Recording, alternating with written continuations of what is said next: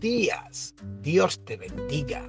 El amor del Padre, la comunión del Hijo, la guianza del Espíritu Santo sea hoy sobre ti, dándote un nuevo amanecer, dándote una nueva esperanza, dando, derramando sobre ti su amor, su misericordia, su gracia, su guianza, dándote un día lleno de felicidad. Y si también congregarte.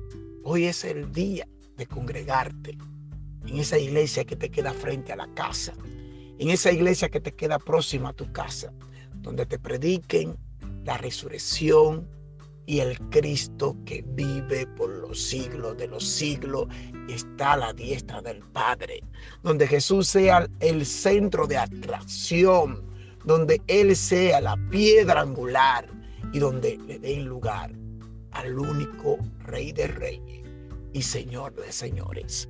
La palabra por el consejo del día de hoy la vamos a estar leyendo en el libro según San Juan.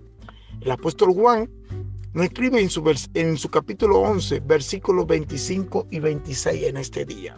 Y nos dice la siguiente, y nos da el siguiente consejo. Jesús les dijo, yo soy la resurrección y la vida. El que cree en mí, aunque muera, vivirá. Y todo el que vive y cree en mí, no morirá jamás. ¿Crees esto? Tremendo. Wow, tremendo. Esto le dijo Jesús a Marta, la hermana de Lázaro, la resurrección de Lázaro. Leyendo el capítulo completo, me doy cuenta que estas dos hermanas servían a nuestro Señor Jesucristo. Tanto Marta como María eh, eran fieles, sirvientes de nuestro Señor y Maestro. Y Lázaro era muy amigo de, Jesús. Eh, es la única versión de la, de la palabra de Dios y escrito está donde en su versículo 35 dice, y Jesús lloró. Y más, y más, más atrás dice que, se, que su espíritu se compugió viendo a las dos hermanas llorando. Y no es de más, Jesús era 100% humano y 100% Dios. Y yo, yo, yo también me conmuevo cuando ciertas personalidades o ciertas familias mías han partido. Yo también lloro, lloro. A veces uno se quiere hacer el fuerte, el duro, pero el sentimiento es humano. Aquí vemos algo muy importante que en medio de toda esa multitud también estaban los críticos, también estaban los murmuradores, también estaba el enemigo. Y en capítulo completo leyéndolo, me doy cuenta de que estos críticos murmuradores, eh, criticadores, injuriadores, decían, ¿no podía este también sanar y levantar a Lázaro y, venir y, levantarlo de, de los muertos? Porque no le dio este, eh, la vista a aquel ciego que ahí se reconocieron que Jesús había devuelto la vista al ciego. Mientras tanto le preguntaban al ciego, ¿quién te devolvió la vista? Pero ellos sabían que Jesús, ellos sabían que Jesús era el enviado de Dios. Es el enviado de Dios para todo aquel que cree.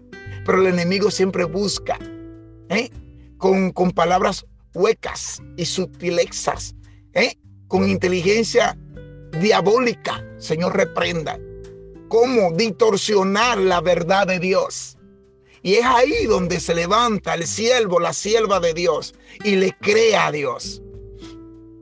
Un momento que Jesús, me imagino, le dijo, oye, no te dije, no te dije que si crees, aleluya, verá la gloria de Dios. De nuevo otra vez, en el capítulo completo se lo dice como tres veces a, las dos hermanas. No te dije que si crees verá la gloria de Dios. ¿Eh? Solamente esa sustancia de creer por fe es lo que detona la mano de Dios.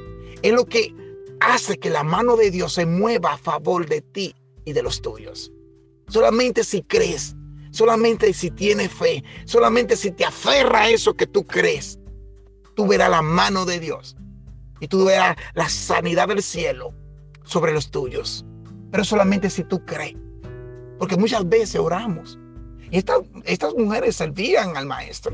Estas mujeres tenían fe, pero hay veces que nuestra fe es limitante para creer que Él tiene el poder de dar vida y también de quitarla.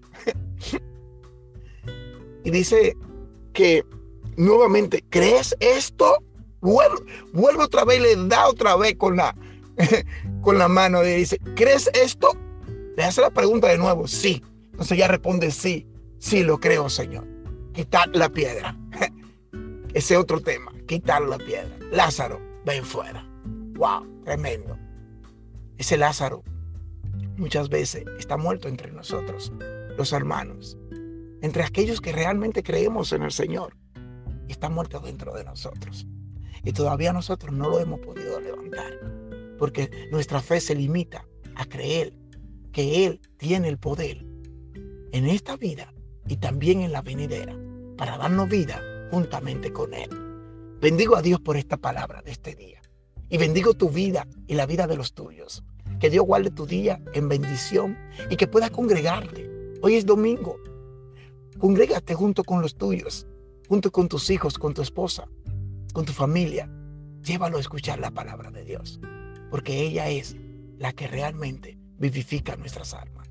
Bendigo tu vida y la vida de los tuyos. En el nombre de Jesús. Amén y amén.